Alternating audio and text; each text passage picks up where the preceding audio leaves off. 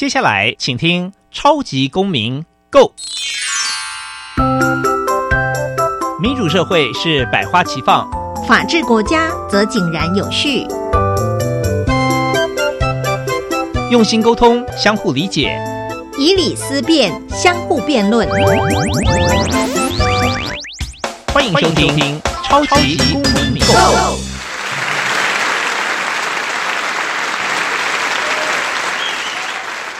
欢迎收听《超级公民购》，本节目由教育部委托，由国立教育广播电台与财团法人民间公民与法治基金会联合直播。我是节目主持人夏立明。今天呢，我们要邀请到的来宾呢，先邀请他出场。我们欢迎台湾劳工政协秘书长孙友莲。主持人好，听众大家好。为什么要邀请直接出场呢？因为我们上一集聊了一些劳工的议题嘛，其实这一集有点延续性哦，是要。是嗯，讲的严肃一点呢，我们在这个劳动节之后要聊一聊台湾公运的未来啊，这个当然是一个非常非常大的题目啦。但是我觉得要聊未来，一定要先了解过去跟现在嘛，你才可以知道那个看到那个未来在哪里。那我就先跟大家来好好介绍一下劳政秘书长孙友莲哦。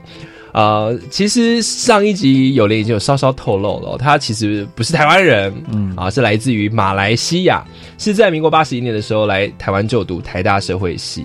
那在当时呢，其实就已经参与风起云涌的公寓，嗯哦，这个这件事情我也觉得蛮好奇的。那呃呃，常在这个街头上，如果有看过有莲的朋友，也会发现说，哎，有时候他还会带着小朋友出现，就是想说，哎。哎，带小朋友来参加社会运动，这个也蛮妙。但现在好像越来越多了啦。嗯，很多人有意识的希望说，哎，小孩从小就可以有一些呃，包括这种平等啊，或者是呃一些自由的概念哦。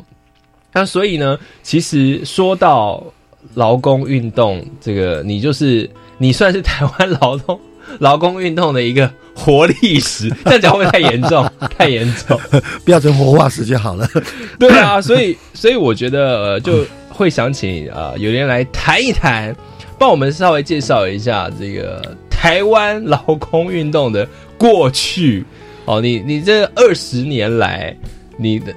能做一件事情二十年不太容易哈。呃，二十三年了，二十三。我一九九二年来台湾嘛，哈，因为刚刚讲的民国八十一年嘛，哈，其实呃，听众朋友，民国八十一年是台湾非常重要的一年，嗯哼啊，那呃，为什么非常重要啊？呃。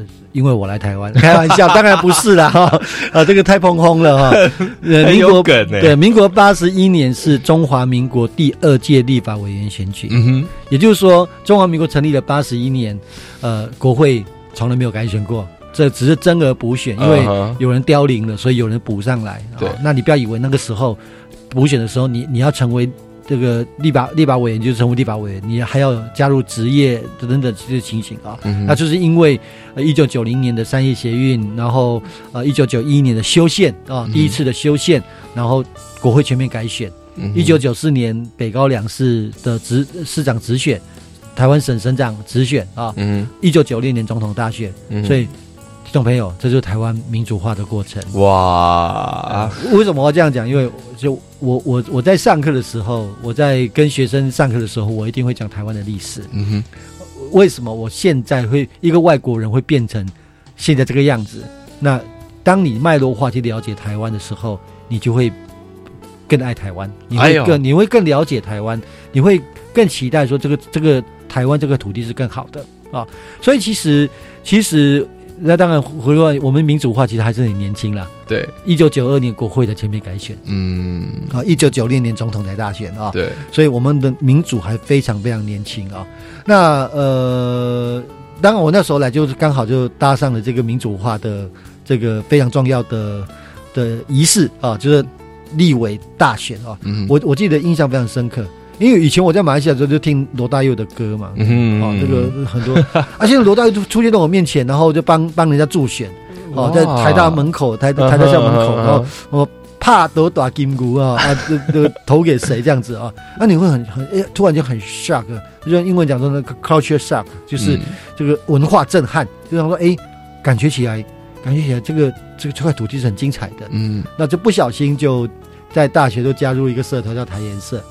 台湾研究社，哦，然后就突然间大量阅读了。我我我时常分享这一段。啊，因为在一个组织，呃，尤其是生意组织工作了二十几年嗯啊、我我应该蛮有资格讲说，这样的一个生活方式是你一辈子想要过的生活。嗯哼啊，因为应该够有资格了啦。哦。嗯，当然，对，然后呃呃，但是那个时候突然间，因为因为时时代的这个趋势，那我就在大学的时候大量的阅读了嗯跟台湾有关的书籍，包括二二八的历史。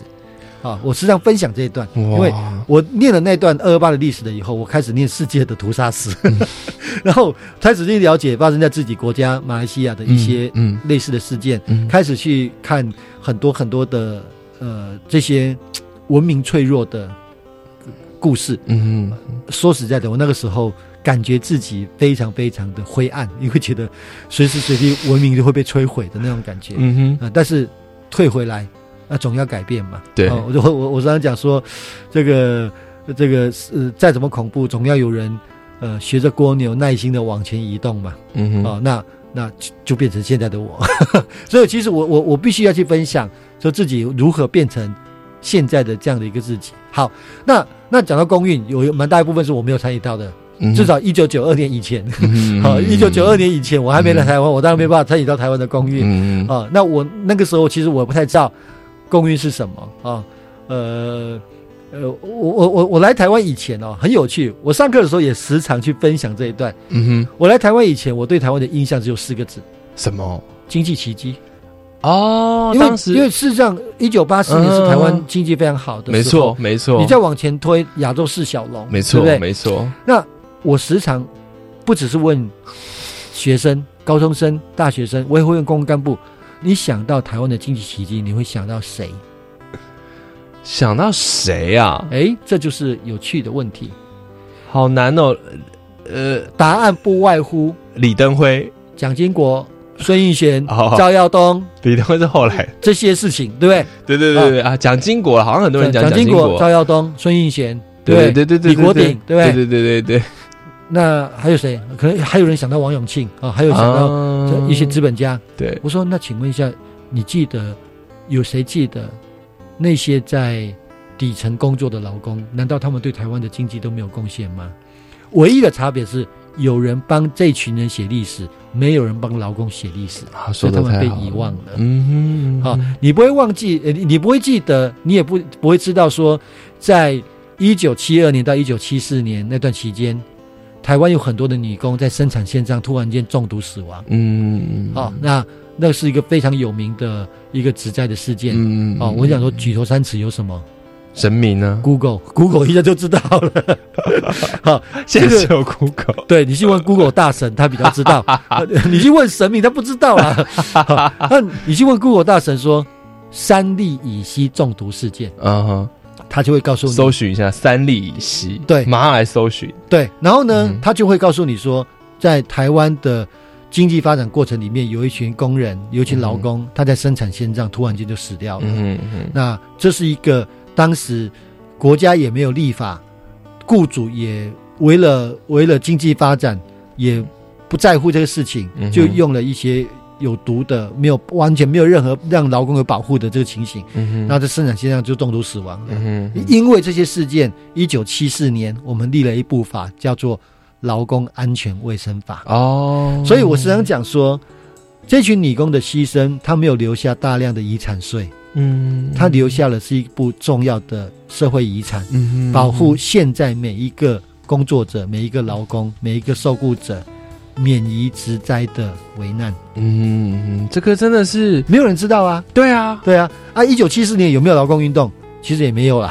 嗯 一九七四年，其实那个戒严时期，谁敢有劳工运动？嗯劳政在我工作的地，呃这是最早成立的啦，这算是最早，呃，去成立的一个劳工组织。一九八四年还在戒严时期，嗯所以我的前辈告诉我说：“你开什么玩笑？那个时候哪哪敢叫劳政？那个就叫劳工法律资源会，就是其实就现在的法服了，Legal 嗯 A，、嗯嗯就提供劳工法律资源，对呃，协助，然后偶尔渗透一点国外的讯息，比如对。团结工联怎么做，你要怎么组织工会，嗯嗯嗯那也不敢太明明目张胆，因为门口就站着一个这个情治人员在那边在那边数人头，多少人走进这个反叛反叛组织，因为以前劳工运动是跟共产主义有点某种程度连结在一起，某种程度上是的，某种程度是 某种程度是威权的打压异己的一种方式的啊。对，那那的确在那个时代啊，不要忘记我们的呃刑法一百条 是一九九二年才废除啊，啊那个时候随时随地你都可能被挂上违反刑法一百条啊。对，只有两种刑责嘛，唯一死刑、终身监禁嘛。啊，那。当然，呃，呃，你再回推一九八四年，回推一九七九年的美丽岛事件，再回推，其实其实，当你脉络化去了解台湾的时候，你台湾是有希望的啦，真的啦，年轻人，我对外国人都觉得台台湾很有希望，没有，所以我觉得坐在这个我对面啊，我看着那个有莲，我觉得很汗颜那怎么说？我不相信有几个台湾，当然老一定也有人可以这样子细数这些历史，可是。看到你这样子啊，讲说啊，发生了什么事情？你来台湾大学读书的时候，看了这个二二八事件，我相信很多年轻人是会很汗颜的，因为我们可能常常讲说我们很爱这块土地，可是我们可能连认识或者是这种历史的发展，我们都不是很清楚。哎，对啊，但这这是年轻人的错吗？马上想要。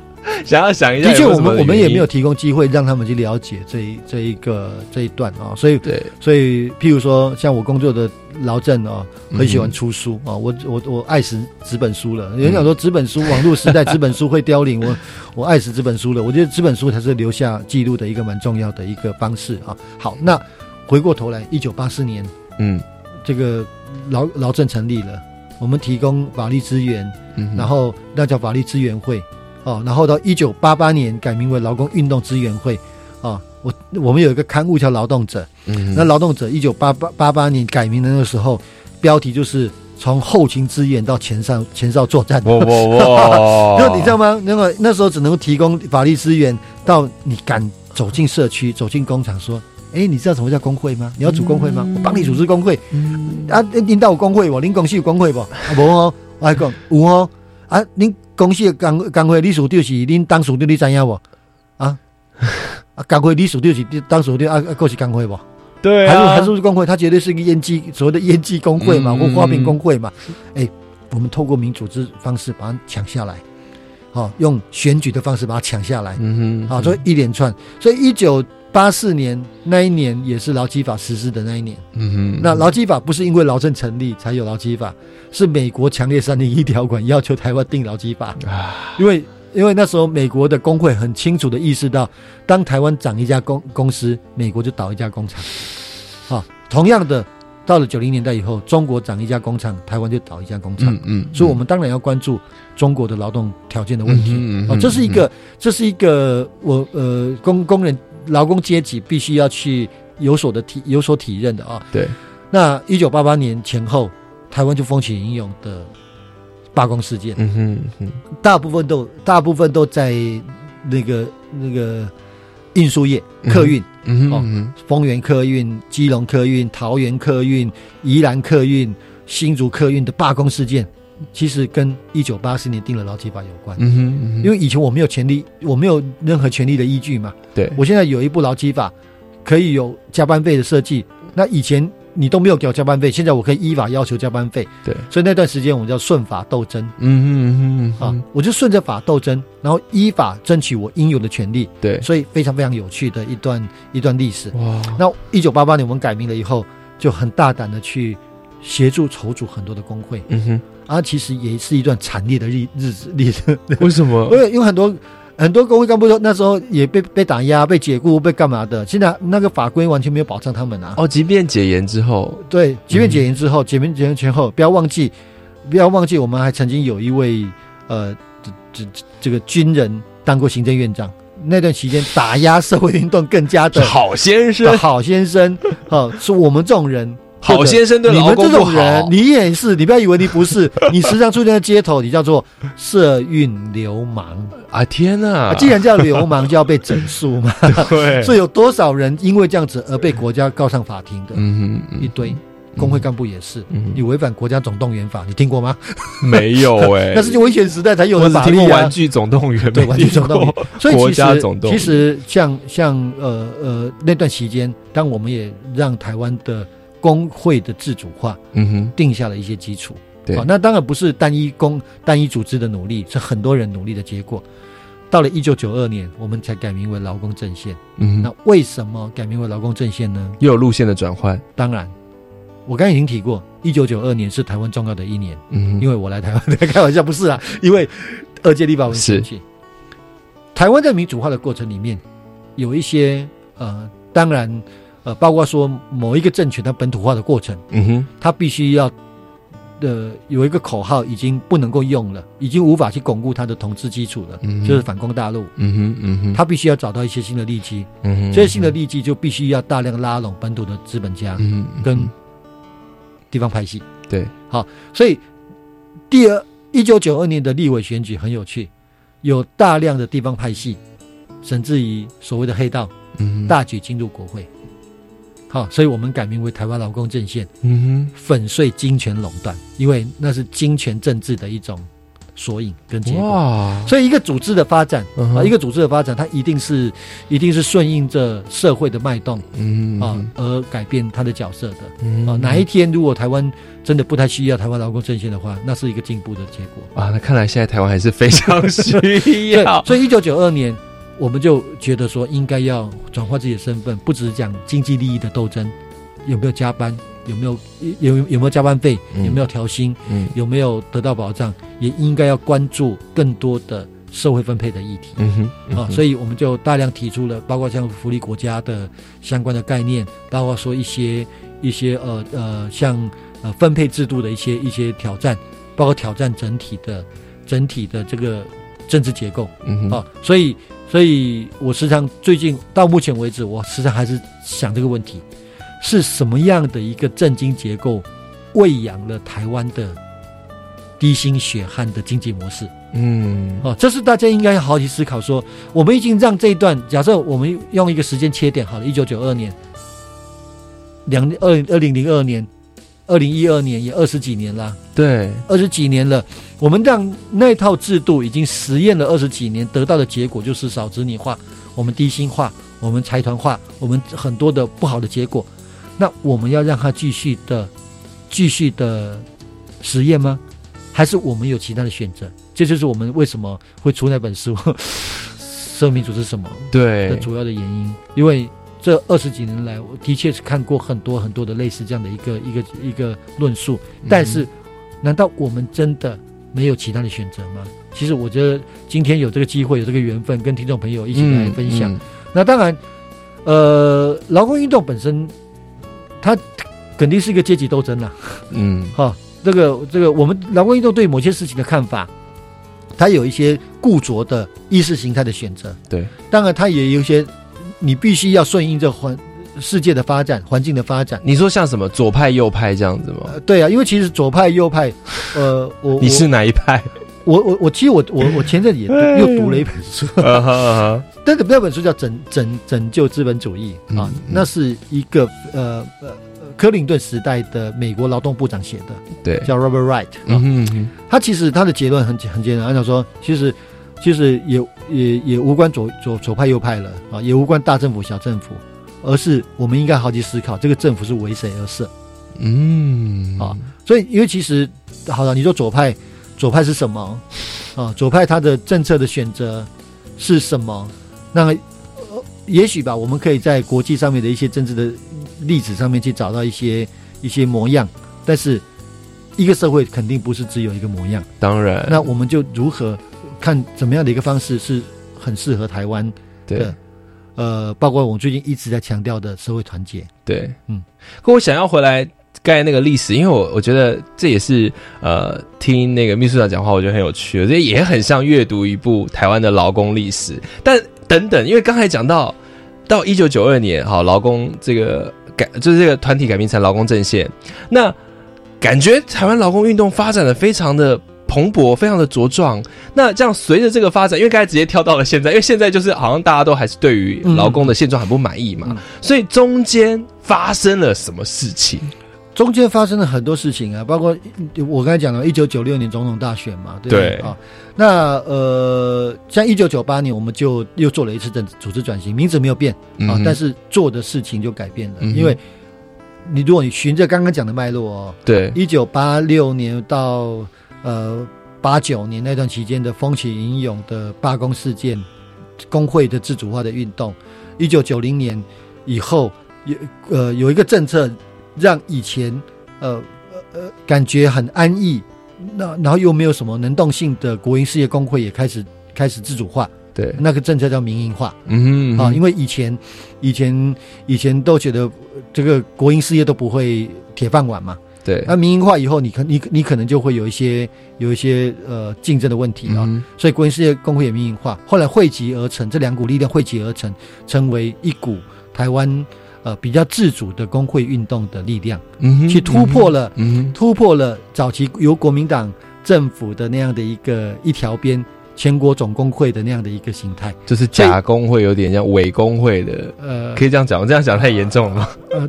某种程度也是啦。好，那呃我我跟你讲哦，工会法是两千零九年才修法啊，嗯哼，这也是政治民主化的过程，因为两千年两千年政党轮替嘛，对，然后就一直推动，又一直有一些改变。那到了二零零九年，工会法就又再次翻修。嗯哼工会法是一九二九年立的法，到了嗯两千零九年才修法。哇，那是在中国的时候立的法，所以那时候很有趣。你要成立一个总工会，你必须要七个省市，你找给我看啊！你找给我看嘛，啊，就不可能有成立另外第二个总工会嘛。对，后来是因为这股力量了以后，哎，一九九八年开始有全类似像全国产业总工会的筹备处，然后两千年阿扁的当选了以后，然后五一全国产业总工会正式成立，突破了维持了几十年的的一个单一总工会的神话，然后后面的发展就更加的更加的有趣了嘛，嗯哼就是更加的多元了嘛。啊，对，所以所以那段期间，这一切都是往好的方向啊。呃，当然某种程度上这也是呃。当然是好的方向了，是不是觉得有难言之隐？因为社会在变动啊，对整个整个，譬如说包包包括像科技，对，包括说像其他的这个产业的发展，嗯哼嗯哼，那那那重点是我们如何去回应它啊？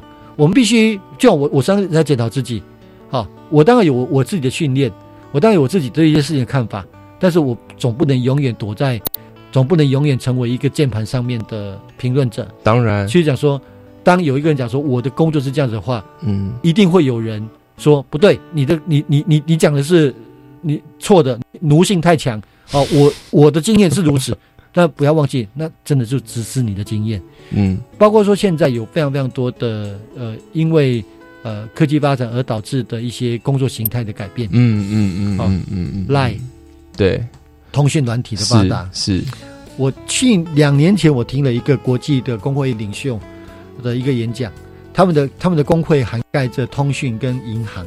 对，啊，就是他们电信业跟银行业啊。他想说，呃，我很矛盾，因为我的组织里面有两群人，一群人越蓬勃的发展，另外一群人就越越有也有危机。嗯哼，譬如说，现在很多的银行要求他的客户要下载 APP，对，他的目的其实很简单，这些简单的事情你就不要找我了，你自己 APP 动一动，划一划就好了。因为。现在是网络银行，我们都对自己常操作嘛，，对，然后呢，实体的实体的店面、实体的银行当然就、嗯就变少了嘛，对，人就需求就变少了。嗯那银行业的人可能会就工作可能就不保，所以一方就变强了，一方就变弱了。啊，那我们必须要很真实、很诚实，尤其是劳工运动，必须要很诚实去面对这些趋势的发展。是，那当然，到最终最终你要想说，好，那大家如何团结？以前我在帮人家主工会的时候很容易啊，我我就是哎，你是单一个工厂嘛，对，我只要影响一个人，那，嗯呃你带出十个人，嗯嗯，再扩大二十个人、三十个人，工会就组起来了啊。对，啊，现在是大家都其实整个工职场的零散，整个，职场的呃呃更加的弹性，其实某种程度上对对筹组工会筹组工会是更加困难的。好，那我我觉得这部分是我们的功课，我们必须要去思索说，怎么样的一个方式才能够让大家的生活变得更好一点。原来有一个这样子时代的背景哦，因为我觉得直接大家可以来想一想，说在你工作的身边，你们公司有没有工会？第一，如果有工会的话，对于你工作的影响，或者是说对于你的支持。多不多？下一段回来呢，我们当然要请秘书长来谈一谈。刚才讲了很多公运的过去嘛，那公运的现在呢，现在工会遇到的状况、遇到的挑战是什么呢？我们下一段马上回来。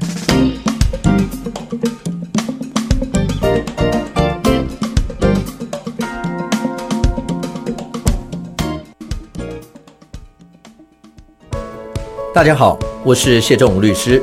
民众可能都以为洗钱不干我的事，是电影里的戏。但事实上，如果台湾的洗钱防治工作做不好，变成了犯罪者的天堂，造成诈欺、贪污、吸金更加泛滥，也会丧失国际竞争力，甚至影响贸易金流的通畅。未来，请您支持洗钱防治措施，让金流透明，给世界好评。以上由行政院洗钱防治办公室提供。享受安全戏水，要先学水中自救四招。第一招，拍打水面，双手水平举起，向下平拍水面，并大声呼救。第二招，运用漂浮物，脱下身上的衣物，从头后向前抛，让衣物充满空气，形成浮具。第三招，水母漂，深吸一口气，手与脚向下自然伸直，并将身体放松。第四招，仰漂，全身放松，吸满气后，头部慢慢往后仰。以上广告由教育部体育署提供。我是罗美玲，我在坚实出生长大。这里的孩子缺乏的一直不是物资，而是稳定的陪伴。美玲邀请你一起加入至善基金会陪你长大计划，每天二十元，每个月六百元，用行动陪伴原乡的孩子平安长大。捐款请上脸书搜寻至善基金会，或拨零二二三八八九一一八零二二三八八九一一八。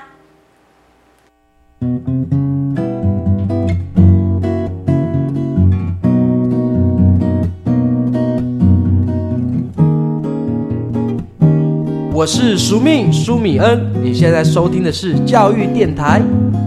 哦，朋友们就爱教育电台。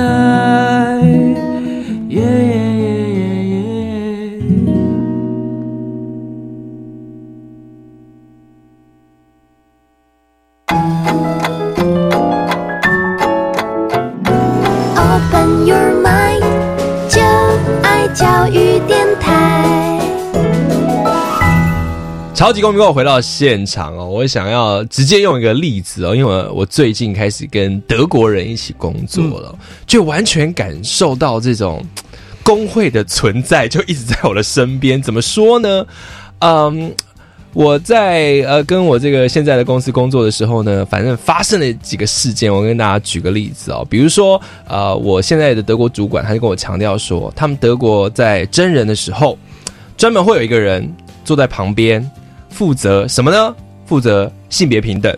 嗯，他要看你，不管是对这个面试者所讲的话，你录取的人，或在这整个过程之中符不符合这些要求？因为我现在工作是一个德国的呃公共媒体嘛，所以他对于这些要求很严格。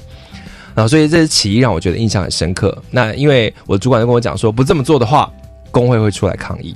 所以他们这个人呢，这个编制很很特别。这个到现场来参与面试的人，他其实不是公司的人资，他是有点像工会干部的角色这样子。那另外一个我印象很深刻的事件，就是因为呃我的德国主管来到台湾嘛，所以他要跟德国的同事开会。那他就建议，因为很简单，我们台湾想说那怎么开视讯会议嘛，所以呢他就呃决定。在来台湾之前就说好，跟所有的德国同事讲说，我们在办公室装一个可以视讯会议的 camera 这样子。结果后来他来了，结果呃有一天我就看到他气急败坏哦。当然他不开心，可是他还是得处理。的意思就是说，在开会装上去那个 camera 的时候呢，马上有人第一时间拍了那个 camera，然后寄给工会的成员说：“你看，我们老板装这个，这有侵犯我们的隐私之余。”哦，他气炸了。他说：“哎，奇怪啊！我在出国前已经跟你们开会讲过，我要装这个，而且那个不是监视器，嗯，所以他只要没有在视讯通话的时候，其实是关闭的，嗯。所以他为了这件事情呢，就要开始跟工会有很多的讨论。然后呢，原来后来才发现说，其实，在工会的这个条文里面有讲到说，呃，这个这公司的员工呢是可以拒绝参加视讯会议的，就是在。”你你觉得有侵犯你隐私之余的话啊，我主管就觉得很头痛，他就开始得，应该来讲说，我发现他作为主管沟通的东西很多，整天都在负责这沟通的事情，他就得想很多办法，比如说，哎，是不是说，第一是到底能不能装？第二是如果不能装的话，呃，第一不能装的话有什么替代方案？到别的有视讯会议的会议室，专门就是做来做视讯会议，或者是说有人就是决定要不参加，所以他那个有非常多细节啊。如果能装的话，还是说，哎，视讯完就把那个电源拔掉。哦，太多这种细部的事要谈了。那他不断告诉我，就是说工会的要求，工会的要求。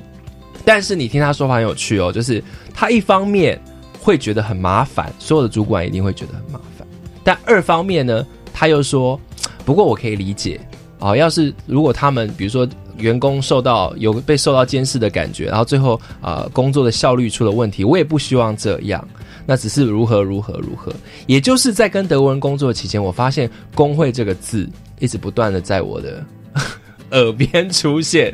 我才去那边几个月而已哦，每个事情都跟工会有关系。哎，可是我前一份工作，我在台湾的媒体嘛，我在民事有工会没错，而且我觉得我们的工会某种程度已经算是也蛮积极的哈。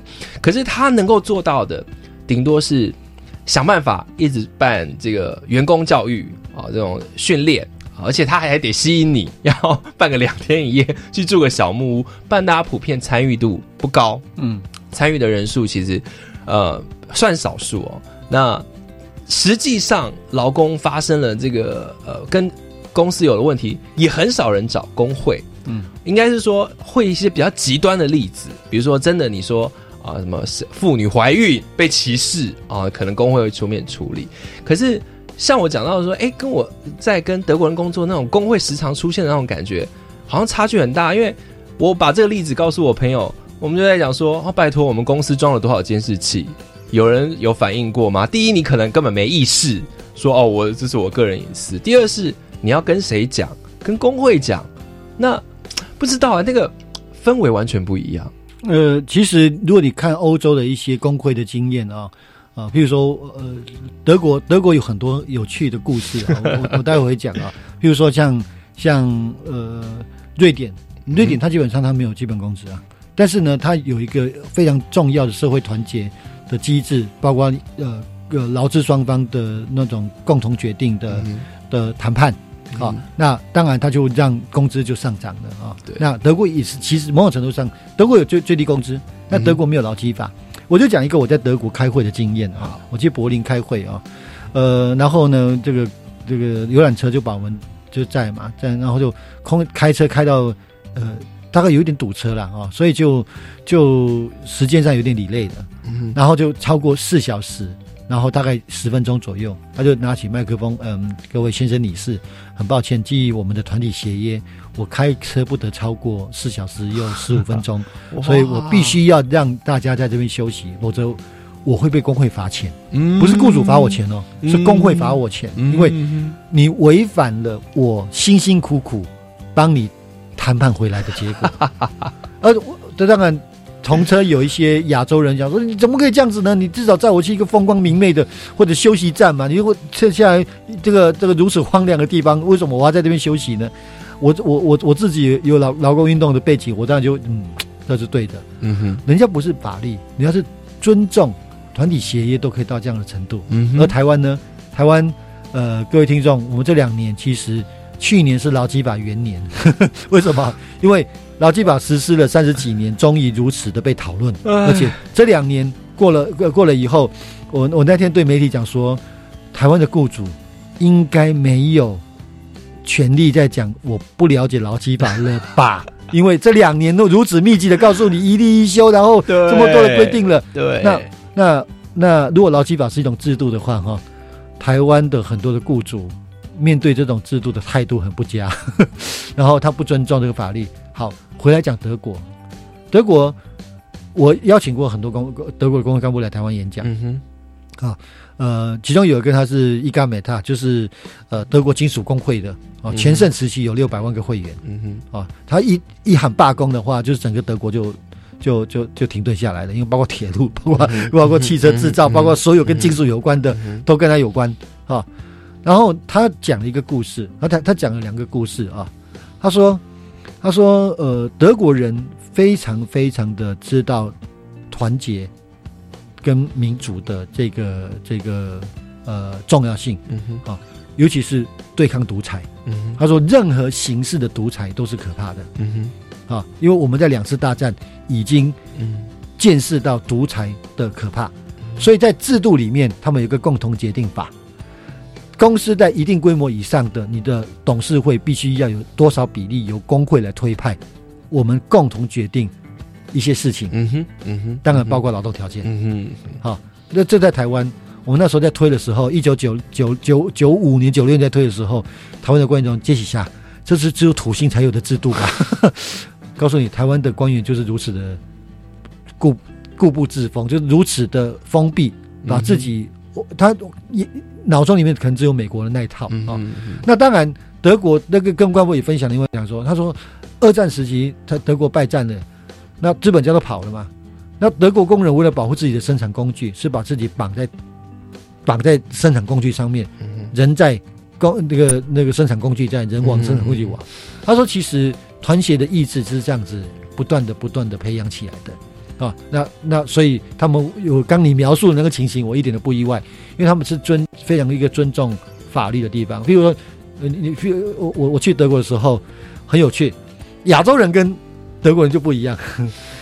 我我亚有有个亚洲人，他说我在德国住了两年了。哎呀，我告诉你，那个票你不要买了，我们要习惯逃票，而且那个有人在查票的时候，我们要怎么逃，哎我们都知道了。但是我觉得那就是一个社会对你的尊重嘛，对对你的，因为我我们去那边，我就一定是买月票，对，而而且他他的那个 MRT 也好，或他的公车也好，也不会有闸门嘛，就你就你就搭了，对。对，但但是但是你你你必须要有那个诚实，你要买票，你才能够享受到这个便利的交通工具。但是我那个那个亚洲去的朋友，我住他家，他就告诉我说：“你不用买了，我都没有被抓过。”哎，这就是不一样的地方。那我我我不是说每一个亚洲人都是如此，但是、但是我觉得，我觉得一个社会对于法治的尊重，嗯跟一个社会对于对于人的尊重，嗯哼，啊，包括包括在丹麦也是如此。我看到很多的有趣的一个啊，好，那那回过头来，那到底到底我们追求的是什么？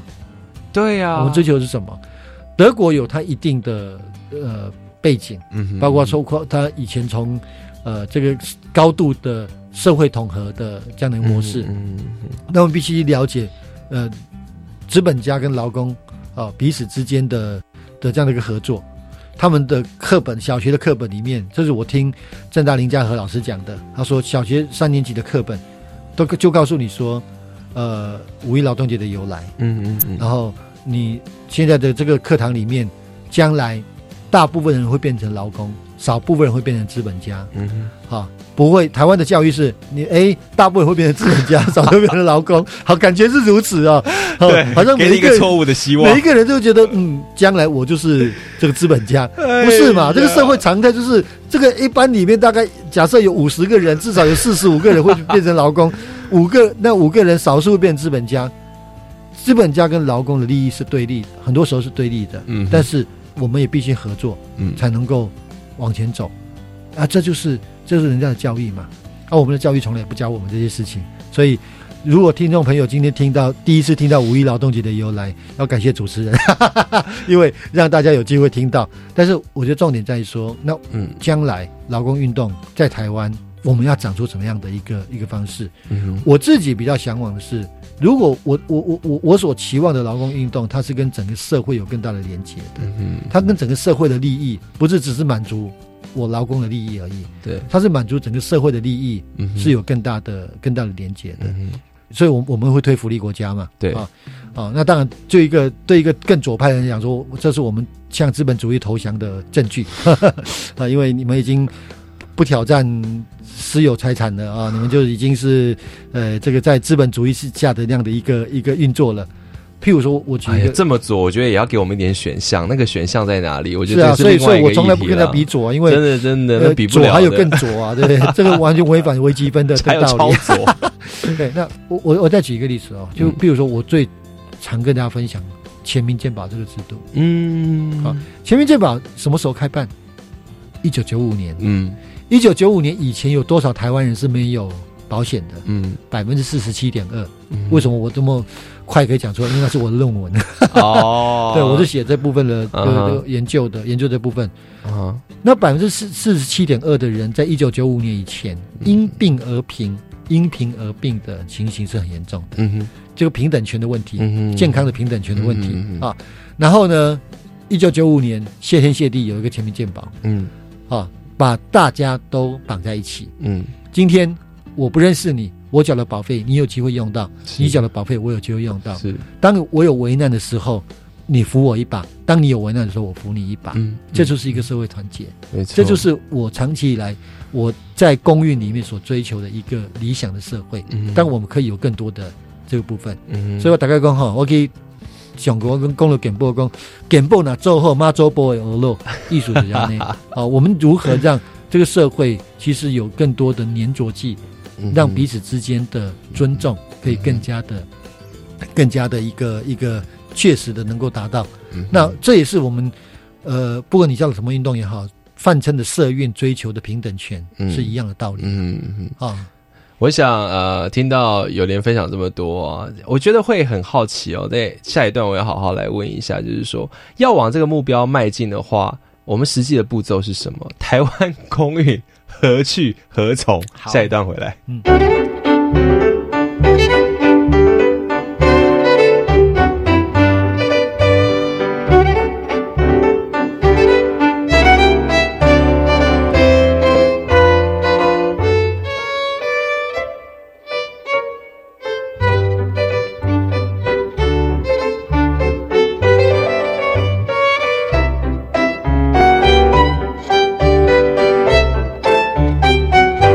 超级公民购回到现场哦。上一段那个举了我我在德国公司工作的例子哦，这个例子其实还没结束，还有一段我故事，我觉得也蛮有趣的，也可以来做个台湾跟德国的一个对照哦。就是呃，我在呃这个德国公司工作里面呢，我们有一个同事，他每周三就得要去参加工会的开会。那我的主管在跟我讲到这件事情的时候呢，他说啊。这个人他因为是在公司表现很不错，很不错，然后所以呢，我们他平常除了是我职务代理人，每周三还要去开会，他很辛苦。好，我听他的讲法是这样子哦。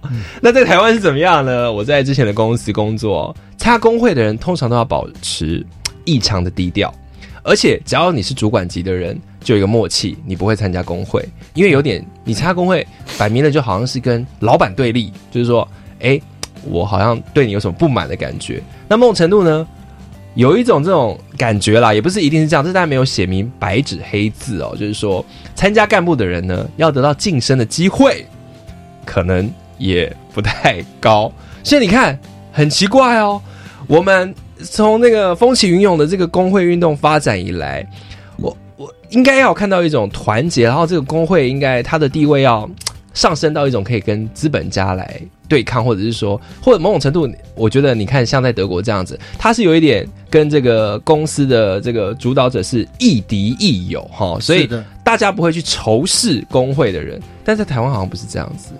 呃，当然我们还还还有很大的努力的空间啊，因为台湾的工会组织力是很低啦。啊，那这个这个这个，我们的工会不是刚才前面你提到有个法律，这个法律完善吗？不，当然完善是一回事了哈。譬如说，我举个例子好了啊，以前我们在帮人家组工会的时候，工会干部被被被解雇是很很很很平常的事情。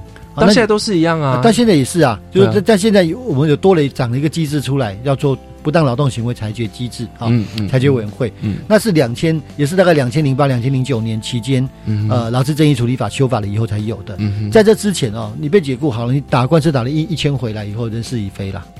纵使你你胜诉了，我我我我我我我跟你讲，已经有一个有一家公司，我就不讲哪一家公司啊，他工会干部被解雇了以后，然后后来打官司，工会干部胜诉，打赢了以后回来，公司说啊，判决书这样写了哈，因为恢复其职务嘛，对原有的职务嘛，对，他为了不让他回来，把整个部门裁撤，然后回法院说已无原有之职务可恢复，所以我还是要解雇他。太过分了，太过分了。他法院就想说应该只公布他名字，也，有一种网友的心情。啊，这本书其实你可以看我们的一本书里面也有描述到了，那本书叫做《大同工会分构史》啊，就知道哪一家公司了。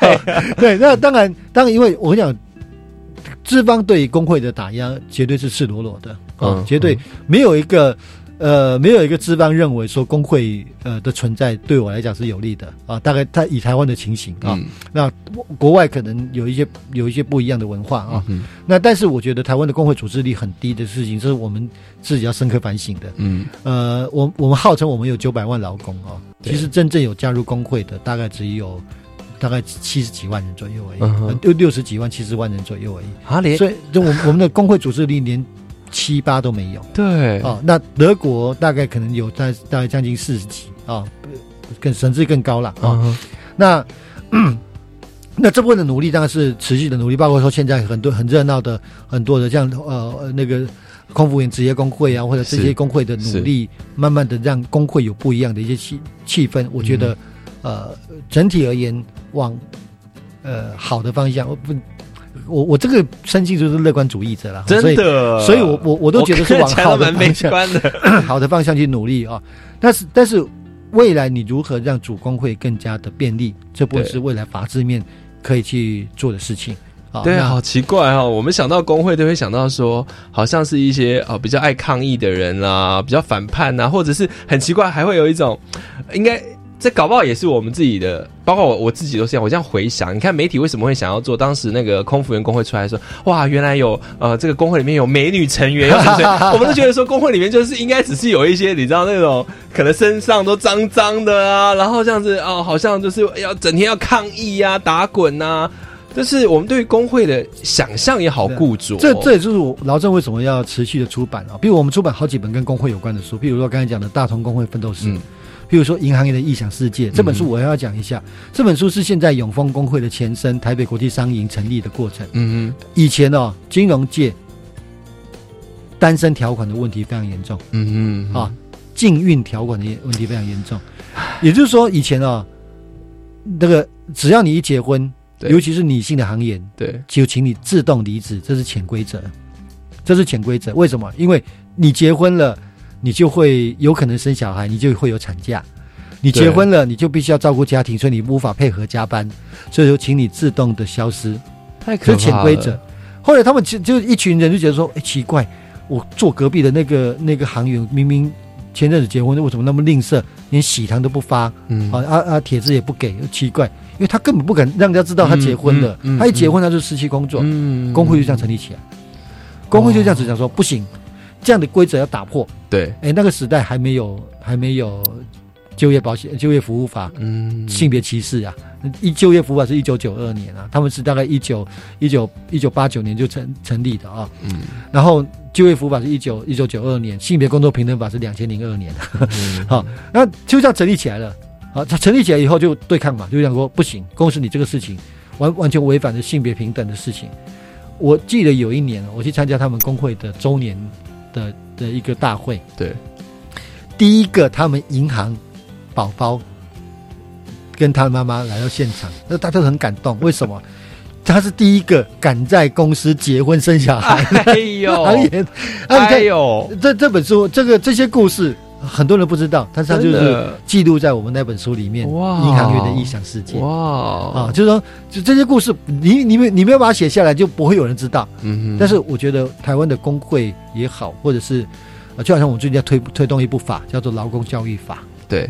啊，你还是要向下扎根，嗯哼。你还是要像德国一样啊。我上课说，在德国所有小三都知道工会是什么，嗯哼小学三年级，对不起，所有小三小学三年级。嗯那我们是到了大学毕业了，可能还不知道，你工作的时候还不知道劳动节的由来吧，对不对？对啊那那这当然就意识上面，你可能就没有办法去知道我我的呃呃到底权益是什么。嗯哼那我觉得从小就扎根，所以最近这部法呃即将会在立法院提案，嗯然后希望能够通立法通过，在整个教育的过程里面，就应该要去让大家学会如何尊重不同的职业、不同的工作价值、不同的权益。嗯哼哦，我觉得这些其实是很重要的。嗯哼这你你你可以透过教育去培养，你也透过自然去形成。嗯那显然，显然是应该透过教育去培养对啊。那那到底未来台湾公运应该长什么样子呢？我我现在为止，呃，因为我本身就是一个比较倾向社会民主主义的嗯的价值的人啊。听众朋友，任何主义到最后就就是一个生活方式了。嗯哼，啊，当你讲说你是一个呃女性主义者的时候，嗯那你当然回过头你要去检视你的生活方式里面，对于性别、对于女性的相关的这有没有够够尊重。我也是这样检视自己，有时候。有时候是你社会化的过程根深蒂固在躲躲藏在你内心深处某个角落 的一种固着的价值，那偶尔翻出来检讨一下，你可能会有不能改变。如果你认为你是一个尊敬环环境的人，嗯，那你愿不愿意在出门的时候多多带一双筷子，嗯嗯多带一个杯子，嗯哼那你就可以少用一个一次性的这样的一个商品。那社会民主主义、社会主义也好，也是一样。嗯我在上课的时候，我最喜欢跟大家分享一句话。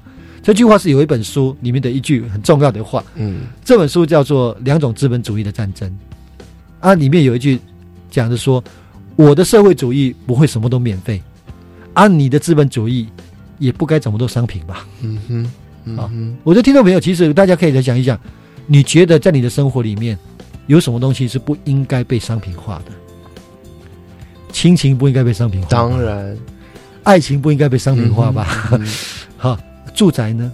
健康呢？嗯哼，教育呢？嗯哼，这是一个不同的价值辩证、嗯哼，价值的辩论。嗯那那当你想清楚自己的任何，那也许下一次我们在街头上面就有机会一起碰面，一起努力做一件事情。嗯哼，好，那我觉得，我觉得，呃，包括说像像有一些呃更通俗的的的书在讨论的，像 Michael Sandel 在在讨论的嗯，啊，正义跟金钱的思辨，对，啊，排队可以商品化吗？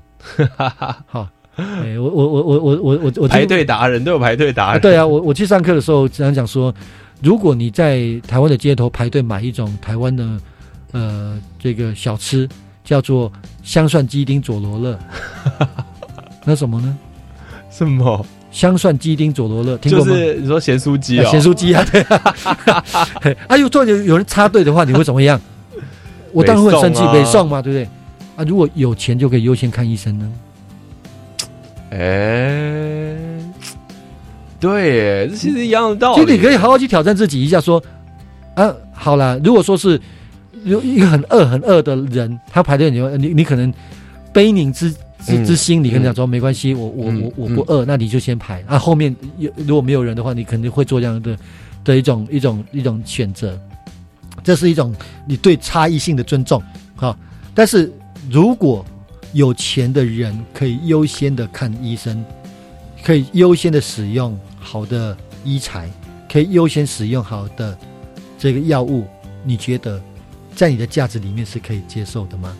我觉得这其实就是牵扯到很多平等权的的的辩论。嗯哼，啊，所以在在我们出的那本新书啊，就是那个社会民主是什么里面，德国社会民主党啊，花了一年的时间，因为他们那那一年他们执政的太顺了，然后没什么事，也没有人没有人没有什么挑战，就党内开始来辩论说，到底是自由比较重要还是平等比较重要？啊，还可以做这种辩论，对啊。听起来是一种很奢侈的事情。对，那那这这是一个重要的辩论，是，因为因为要要让一平等可能会牺牲到部部分人的自由，那你有没有做好这个准备来牺牲这个自由？嗯。譬如说我刚才讲的鉴宝，嗯哼，强制大宝牺牲了不想加入鉴宝的人的自由，嗯哼，但是对不起，你不得不然，嗯哼，你也不得不做，嗯因为有钱人不怕没有鉴宝，你跟我都怕没有鉴宝。